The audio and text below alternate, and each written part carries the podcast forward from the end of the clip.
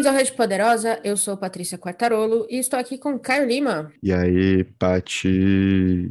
Pronto para mais uma série? É aquela, né, mantendo a média do ano, todo ano uma série, mas essa com um toque diferente. Exclusivíssima. Exatamente. Para quem assina a gente, tem série. Para quem não assina, vai assinar logo, porque dá tempo. Tem o teaser. Exatamente. Tem esse teaser aqui só para aguçar, né? Só para dar o, o toque daquilo que você está perdendo. O mofo, né? O fomo. Fomo, fomo, fomo, fomo. Fomo, isso, fomo. E se você tá ouvindo essa série completa, muito obrigada pelo apoio a esse podcast independente, meio doido, que a gente faz quase que no porão das casas aqui, mas a gente faz com muita alegria. Não muito otimismo, como vocês sabem, mas muita alegria. A gente tenta.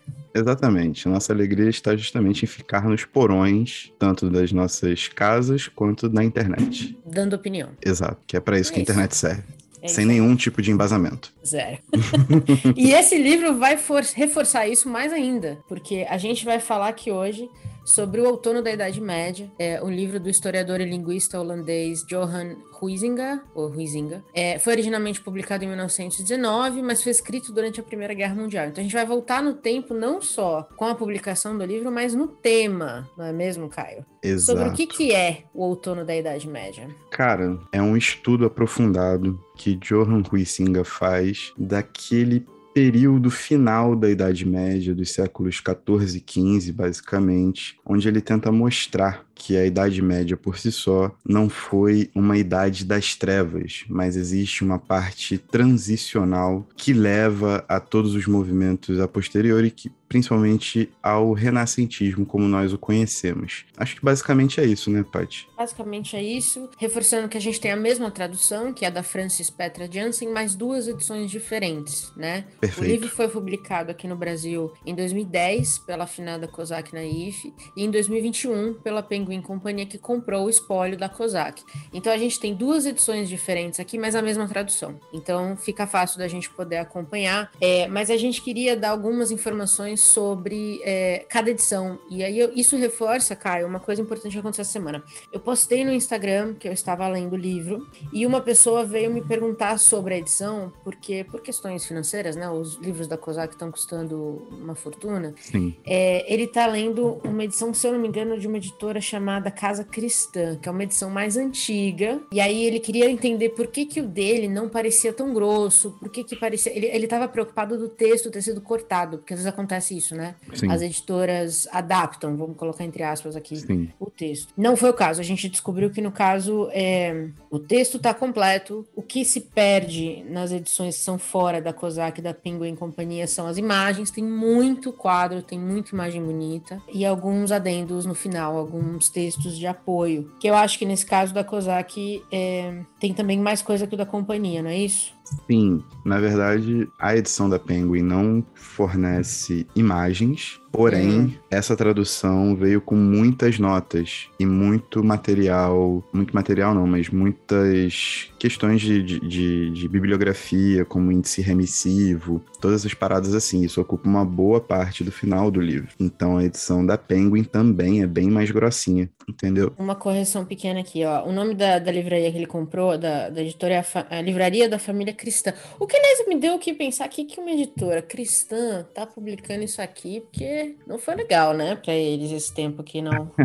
Então, mas isso é bem interessante porque algumas editoras cristãs no Brasil, na verdade, têm uma coleção e uma diversidade de publicações sobre filosofia, história, história da arte bastante grande. Hoje por exemplo, a editora Vozes, que é lá de Petrópolis, minha segunda terra, como todo mundo Uhum. sabe, que ela tem um catálogo de publicação de filósofos das mais diversas linhas de pensamento e fundamentações, bastante diverso. É bem interessante como essas editoras trabalham, só que elas perderam muito espaço, muito espaço mesmo. Acho que talvez a principal hoje seja a Vozes, a que se mantém mais ativa e mais relevante no mercado. Mas é isso. Antigamente, editoras Ah. cristãs tinham. A Vozes publica o Bilg Chun-Han, né? Eu tô olhando Isso. aqui que eu tenho toda a coleção deles, agora que eu vi que é dele, que é da Vozes. Olha só.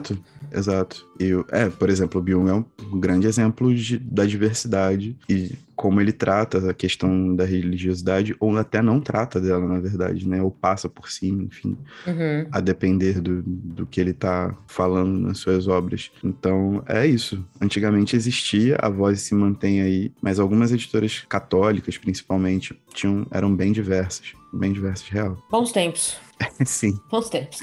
É, para quem está ouvindo a gente, então, antes da gente começar a falar sobre o livro em si, é, só explicando como é que a gente vai dividir uh, os episódios, caso você queira acompanhar, ler antes e depois ouvir o episódio fique à vontade. Então, esse primeiro aqui que a gente vai falar, a gente vai cobrir do primeiro ao sétimo episódio. O segundo vai ser então do oitavo ao décimo quarto. Então, se você quiser ouvir o segundo com a gente, é só ler e depois ouvir aqui.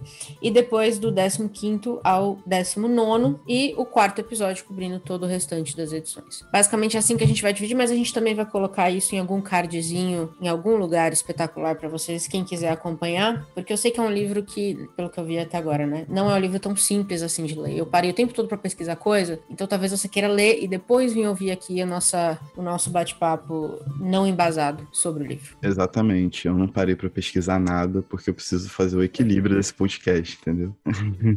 pois muito bem. Você falou no começo, e eu acho que é o grande mote do livro, que é essa disputa da Idade Média com a Idade das Trevas, né? A gente imagina a Idade Média, toda vez que a gente fala, inclusive recentemente, quando o pessoal estava estudando, quando caiu eu já falei disso em alguns BOs. É, não vou virar um, um, um, bichinho que só fala da mesma coisa. Quando caiu o, o, Roe versus Wade nos Estados Unidos, que é o direito ao aborto, um dos meus, dos meus é, apresentadores de talk show preferidos, que é o Colbert, ele veio a público e falou: bem-vindos à Idade Média. Então, a Idade Média é meio que sinônimo de tudo cagado, tudo de ruim, tudo de retrocesso. Hoje a gente usa meio que, que medieval nesse sentido também, né? Essa decisão é medieval, esse momento é um momento medieval. E o Ruizinga veio para falar assim: olha, realmente tinha coisa ruim, não podemos negar, mas tinha muita coisa boa que, que hoje ficou meio que esquecida ou virou, virou secundária. É isso? Olha, eu acho que em se tratando de como eu entrei no livro, pelo prefácio disposto né, em ambas as edições da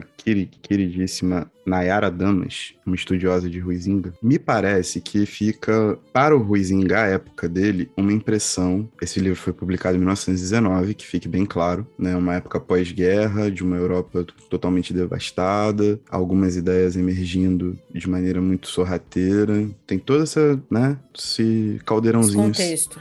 Exatamente. Fica me parecendo que, para um medievalista, como Ruizinga à época, existia meio que um dual. E ela deixa isso bem claro, né, na, nessa introdução, entre o misticismo e um materialismo rasteiro. São exatamente essas palavras. E o Ruizinga tenta se colocar numa, numa posição de que a história tem muito mais matizes e muito mais cores e muito mais diversidade que apenas essa, essa questão e todas essas preocupações e essas generalizações, principalmente. Então, tratar medieval como se fosse apenas um, um, uma coisa brutal, pobre rasteiro para Ruizinga e o motiva a fazer esse tratado enorme sobre os dois últimos séculos, basicamente, de Idade Média. Penso eu, com a minha cabecinha completamente viajante, que Ruizinga ele atinge até certo ponto esse objetivo, mas eu acho também que esse é um ponto que a gente pode já começar a tratar, que ele também dá um, sabe, dá um, uma rateada, pisa uma casquinha de banana de vez em quando, quando tenta dar muitas cores e tenta colocar isso só como base das leituras sobre cultura que ele tem e que ele faz, sacou? Então também assim, nem tanto ao céu, nem tanto ao inferno.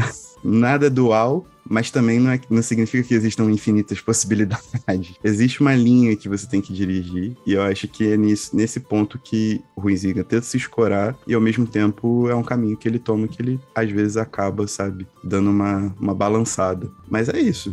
É um trabalho meio, meio único, né, de um historiador, Sim. porque eu, eu vi eu vi algumas palestras de historiadores europeus, principalmente, sobre o livro, palestras mais recentes, né? Então vamos falar aí, mais de 100 anos depois que o livro foi publicado. E eles falam isso, eles falam, olha, é um livro incomum, tanto do foco, né, de um historiador, porque ele usou muito, ele não usou fontes tradicionais, ele usou, é, um, ele fez um quase que um retrato social daquela sociedade que ele, como a gente, ele encontrou, baseado nas fontes que ele encontrou. Então, não eram necessariamente as fontes de historiadores da época. Ele foi ler jornais, ele foi possível ler diários das pessoas que, que sobreviveram nos anos e tudo mais. E isso dá realmente outra cor. Mas também, eu, eu concordo com você, não dá pra gente dizer que a literatura e a arte salvavam uma sociedade, porque assim, o cara que pagava mais imposto do que ele ganhava na agricultura da casinha dele, não vai deixar um diário contando como ele odeia o rei. Perfeito. Né? Então, assim, falta vozes, eu acho, falta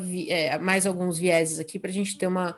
Se fosse olhar só para esse livro, pra gente ter uma visão completa. E aí eu acho que aqui, e os historiadores falam exatamente isso, que é aí que entra é, o trabalho do, de outros historiadores. Então, o que ele traz, assim, é uma nova perspectiva, mas não é a única perspectiva, porque também é impossível. Exato. Eu acho que existe um recorte muito claro que de antemão vai cair para o materialismo rasteiro, mas a questão é quem era alfabetizado à época que podia deixar diários, Exatamente. quem lia jornais. A gente está falando do século 13, 14, 15, 16. Vamos botar esse, esse gradiente temporal, sacou? O que eram gráficas aquela época, como se faziam as coisas. Tipo, tudo isso tem que ser Quem levado em conta. pagava por elas. A pequena burguesia estava começando a surgir. Então, Exato. os reis pagavam por tudo. Eles eram donos dos jornais, basicamente.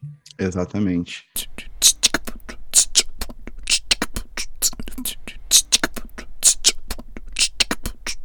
Ok, ficou um gostinho de quero mais aí talvez, não sei. Posso garantir que a série tá maravilhosa? Posso garantir, mas agora eu vou fazer um jabá, porque eu preciso falar do sistema de apoios ao Rede Poderosa. O sistema de apoios acontece na plataforma Orelo. Você pode baixar o aplicativo ou usar direto do seu navegador. Além de estruturar os apoios, a Orelo remunera por play. Então só de ouvir a gente por lá, você já tá ajudando o Rede Poderosa a se manter funcionando e a expandir seus projetos megalomaníacos. Agora sobre os apoios. Nós temos uma categoria de cinco reais que é aquele amigo que tá sempre do lado, sempre dando um salve, mesmo na maior dificuldade e que acredita no nosso trabalho. Por isso a gente fica imensamente agradecido. E temos a categoria de 20 reais. E aí a gente oferece algumas contrapartidas porque, né, tem que rolar essa troca, tem que rolar essa experiência holística, que é o Rede Poderosa, afinal das contas. Essas contrapartidas são séries exclusivas, como o Outono da Idade Média, que tá chegando aí, acesso antecipado aos episódios,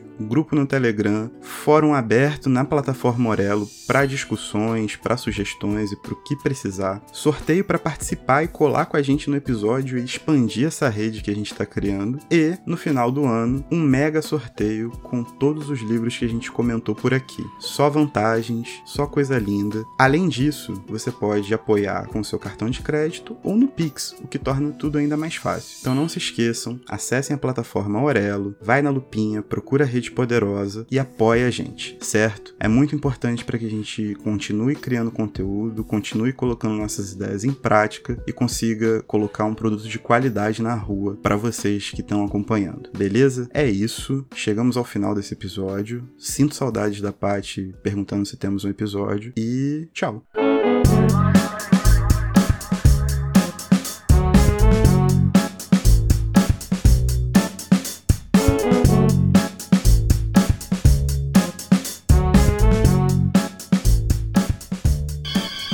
Want you to know the power of the underground.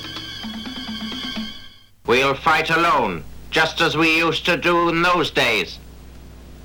All right. Fight just like we used to do.